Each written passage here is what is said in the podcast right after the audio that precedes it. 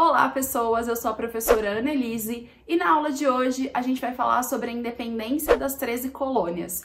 Bora pra aula? Bom, antes de qualquer coisa, é legal trazer aqui para vocês um questionamento que, inclusive, está aí entre os historiadores, que é uma discussão pertinente, que é sobre a ideia de revolução ou independência das 13 colônias. Bom, muito se fala sobre a questão revolucionária dessa independência, porque foi a primeira independência de uma colônia aqui na América. Então, muitos historiadores alegam que foi uma revolução por ela ter rompido com essa estrutura colonial, com essa estrutura do mercantilismo, pela questão também é, dessa mudança, dessa independência ter sido algo de destaque pela primeira vez, mas ao mesmo tempo a gente tem alguns historiadores que questionam essa ideia, porque para ser uma revolução, teoricamente, a gente teria que ter mudanças em várias áreas dessa questão, não só na política, né, mas também na economia e na sociedade.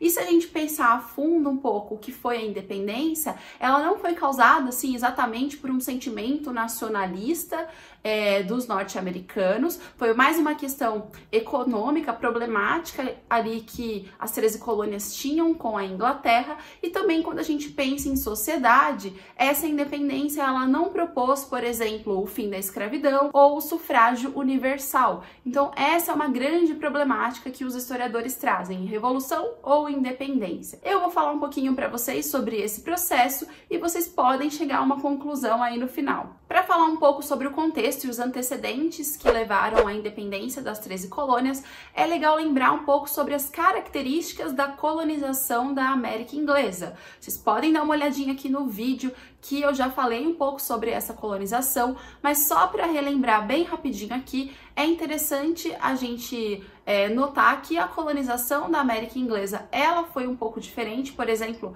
da colonização do Brasil ou da América Espanhola, porque ela teve uma motivação de colonização de povoamento de início e não de exploração. Além disso, a Inglaterra estava passando por várias revoluções dentro do seu território, estava preocupada com conflitos internos e não tinha um objetivo muito forte dentro da colonização é, das 13 colônias. É claro que isso não significa que não houve é, leis, que não houve decretos que tentavam é, trazer essa característica mais mercantilista para a colonização, mas havia também a ideia do autogoverno, né, da negligência salutar, que eram características extremamente importantes que davam uma certa autonomia para a colonização da América Inglesa. Então, essa característica já dava ali um sentimento de independência, vamos dizer assim, um sentimento de força, de autonomia para esses colonos, o que não aconteceu, por exemplo, aqui no Brasil ou na América Espanhola logo de início. Bom, mas quais foram as razões que levaram à independência? A gente tem alguns motivos aqui. Em primeiro lugar, é legal entender que durante esse período da Idade Moderna, até chegar ali no século XVIII, vários conflitos entre as metrópoles acabaram influenciando nas suas colônias. Um exemplo desses né, é a guerra entre a França e a Inglaterra por territórios na América Inglesa e nas Índias Orientais. A chamada Guerra dos Sete Anos influencia muito o processo de independência, uma vez que esse conflito acontece dentro do território das 13 colônias e que a Inglaterra vai obviamente que obrigar né, os colonos ingleses, assim como os próprios povos indígenas, a lutarem contra os franceses para expulsarem os franceses desse território. Essa guerra tem como vitorioso, vitoriosa a Inglaterra, né, que vai conseguir expulsar os franceses, mas ela também traz como consequência para os colonos um sentimento de fortalecimento, de autonomia, porque esses colonos formam um exército que consegue expulsar os franceses, eles se sentem mais fortes, sentem que eles não necessariamente precisam do exército inglês para conseguir conquistar alguma coisa, para conseguir vencer o inimigo. Então isso traz um sentimento de independência para esses colonos. Além disso, a vitória dos ingleses, né, com a expulsão dos franceses, fez com que eles conseguissem adentrar mais o território da América inglesa, principalmente nas regiões onde estão hoje né, o rio Mississippi e os Monte Apalaches. Então, depois de expulsarem e guerrearem contra os indígenas daquela região ali, os ingleses proíbem que os colonos adentrem esse território, porque eles tinham interesse ali econômico em matéria-prima e não queriam que esses colonos chegassem ali. Isso vai causar uma insatisfação entre os colonos ingleses e também vai ser um dos motivos para a independência. É importante a gente entender que esses colonos tinham ajudado os ingleses a expulsarem os franceses, tinham auxiliado nesse conflito, estavam ali já colonizando e quando eles são proibidos de adentrar esses territórios, eles se sentem é, feridos, porque além deles ajudarem, agora eles não podem participar dessa colonização. Então isso vai causando essa insatisfação. Além disso, após a vitória né, contra os franceses, os ingleses passam a interferir cada vez mais nos processos políticos e econômicos da colônia. Esse processo de interferência está dentro de um contexto muito importante na Inglaterra. Primeiro, era recuperar os gastos da guerra. Então, apesar deles terem vencido, os gastos com os franceses foram muito altos. Então, a ideia era cobrar impostos, cobrar taxas dos colonos para recuperar esses gastos com o exército, esses gastos com guerra. Isso é um fato importante. Em segundo lugar, a Inglaterra está passando ali pela sua primeira revolução industrial. Então, era necessário matéria-prima, como o algodão, por exemplo. Né? E isso vai interferir cada vez mais dentro da dinâmica da colonização, por meio é, dos impostos e por meio das taxas também. Então, era ideal que os ingleses conseguissem esse fornecimento de matéria-prima e também tivessem ali na colônia um mercado consumidor para escoar os seus produtos industrializados. Além dessa questão econômica de interferência, cada vez mais forte dos ingleses, a gente tem também no plano ideológico a influência do pensamento iluminista. E aqui, né, no, nesse caso da América inglesa, a gente tem a influência muito forte do John Locke. John Locke, que era um inglês iluminista liberal, que defendia a ideia que o Estado deveria ser capaz de entregar todos os direitos naturais e inalienáveis do homem, como o direito à propriedade, à vida e à liberdade. O John Locke dizia que o Estado deveria ter esse contrato social entre a população e o governante, e caso o governante extrapolasse esses limites, fosse autoritário, concentrasse demais ali o seu poder, cabia ao povo se rebelar contra isso. Então, essa era uma ideologia né, iluminista que estava crescendo e que traz uma influência muito forte como justificativa para esses colonos. Então, quando várias taxas começam a ser criadas pelos ingleses, influenciados pelo iluminismo, os colonos começam a questionar essas taxas. E uma das ideias era que eles não deveriam ter taxação sem representação. O que, que isso significa, né? Como que a Inglaterra ousava a criar tantas taxas e tantos impostos, sendo que esses colonos não tinham uma representação política no parlamento inglês. Então, essa era a grande demanda nesse contexto. E várias leis que eram depois chamadas de leis coercitivas vão, vão ser criadas, né?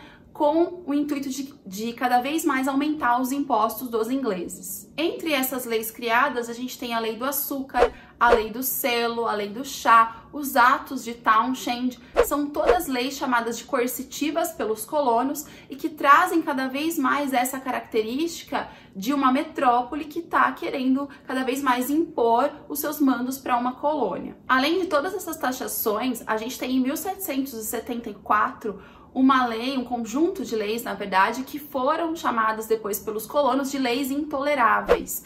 Essas leis inglesas tenta tentavam acabar com esses movimentos de rebeldia, tirar essa autonomia dos colonos e traziam uma série de proibições. Vou dar exemplos aqui para vocês. A gente tem como destaque o fechamento do porto de Boston, que tinha sido alvo ali de revoltas durante a lei do chá, a suspensão de todos os benefícios que tinham né, anteriormente sido concedidos para a colônia de Massachusetts, o impedimento de toda e qualquer manifestação pública contra a metrópole, a transferência para a Inglaterra dos julgamentos de crimes cometidos em território americano, além da obrigatoriedade da concessão de alojamento por parte dos colonos aos soldados ingleses. Então, após todas essas é, leis coercitivas, essas taxações que foram cada vez ficando mais fortes e maiores, os colonos ingleses resolvem se movimentar. Então a ideia é que uma reforma liberal seria o ideal para que nesse momento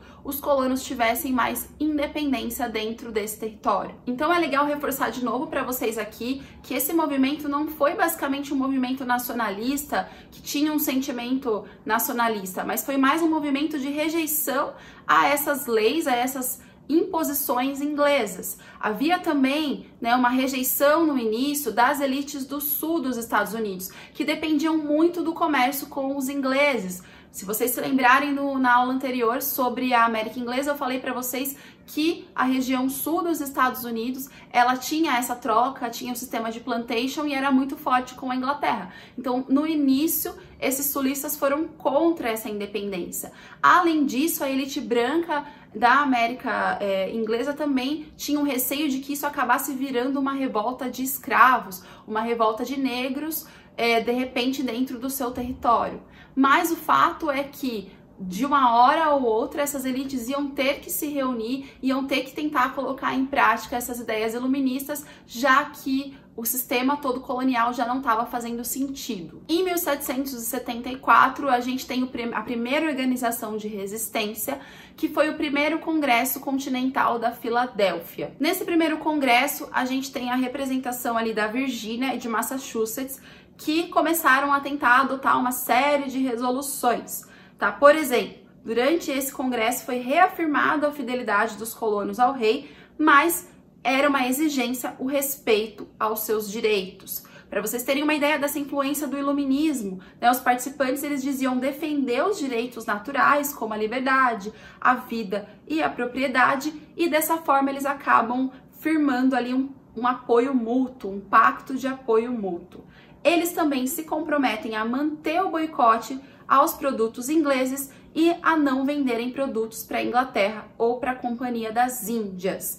E se caso a Inglaterra voltasse novamente com suas leis é, coercitivas e intoleráveis, eles não iriam atender essas reivindicações e pediram também a revogação dessas leis intoleráveis. Então, só para vocês terem uma ideia, esse congresso foi uma primeira movimentação e foi muito importante, até porque ao mesmo tempo que ele está acontecendo, a gente tem também a divulgação das ideias liberais feitas por Thomas Paine em vários dos seus textos e dos seus folhetos que eram espalhados pela colônia. Um desses textos que ficou mais famoso foi o chamado Senso Comum. Nesse texto, o Thomas Paine ele criticava a monarquia inglesa, defendia a instauração de uma república com uma constituição e, obviamente, defendia a independência das 13 colônias. Percebendo essa movimentação e com medo de um processo de independência, os ingleses mandam o exército e várias tropas para as 13 colônias para impedir qualquer tipo de movimentação. É aí que as elites coloniais se reúnem novamente no segundo Congresso Continental da Filadélfia em 1775.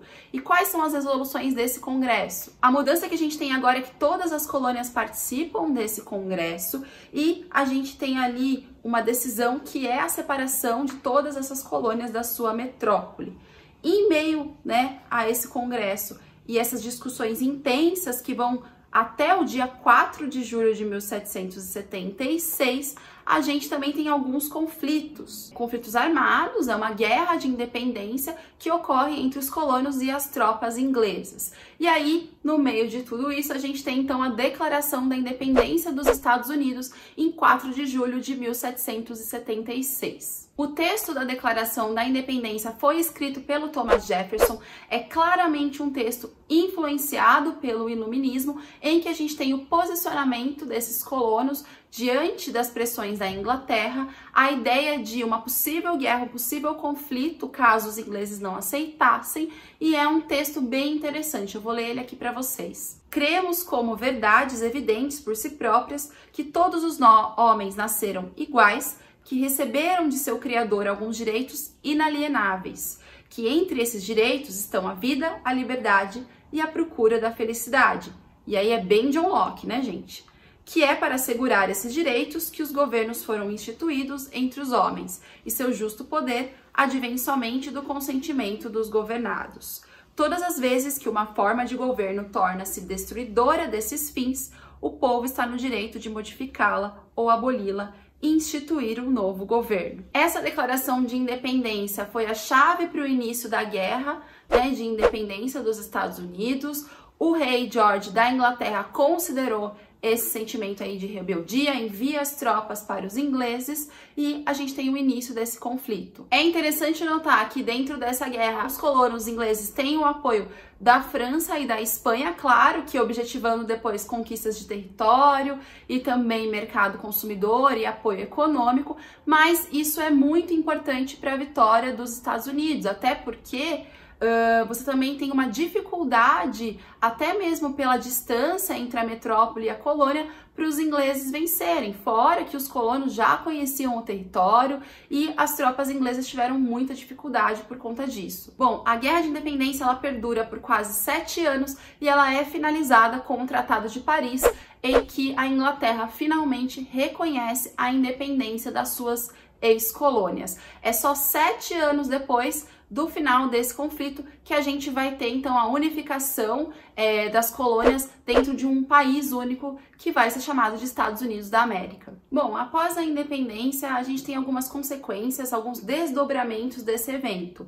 É legal a gente ressaltar que os Estados Unidos é, foram a primeira colônia a se tornar independente de uma metrópole, e isso vai trazer influência tanto para os movimentos de independência da América Espanhola como também para revoltas e movimentos aqui do Brasil colônia, e também pensar que os Estados Unidos coloquem em prática o pensamento iluminista. Então, pela primeira vez, a gente tem isso né, sendo praticado por meio de uma Constituição, da divisão de poderes e da ideia da instauração de uma república federativa. Aliás, o federalismo é um forte destaque dentro dos Estados Unidos. Até hoje, né, a gente tem esse sistema federalista em que os estados têm uma maior autonomia, mas devem respeitar a Constituição. Dentro dessa ideia de pensar o iluminismo, a gente tem que entender que é um movimento, uma ideologia burguesa, e isso também vai ser aplicado nos Estados Unidos. Então, a elite colonial branca mantém os seus privilégios, e essa característica da Constituição ajuda bastante nessa manutenção,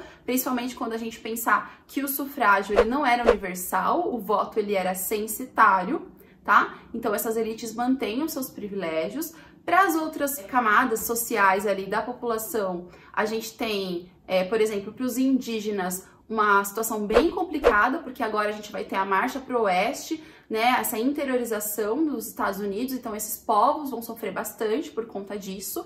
A escravidão ela se mantém, então a gente não tem ali nenhum discurso, nenhum contexto de abolição da escravidão e as mulheres também não têm direitos políticos dentro desse contexto, tá? Então é por isso que lá no começo a gente comentou sobre a questão de ser uma revolução ou não ser uma revolução. Pensando no âmbito internacional, a independência também trouxe forte influência para outros países. Então, por exemplo, a França, apesar dela apoiar a guerra de independência, ela sai super enfraquecida porque teve muitos gastos e os soldados, soldados franceses que lutaram pela independência, obviamente que voltam para a França cheio das ideias iluministas de liberdade e de república. E essa influência foi fundamental para o início do processo revolucionário francês. E também houve um forte abalo na Inglaterra, né? Porque ela estava indo como grande potência hegemônica no período e agora ela tem uma concorrência que é a sua própria ex-colônia.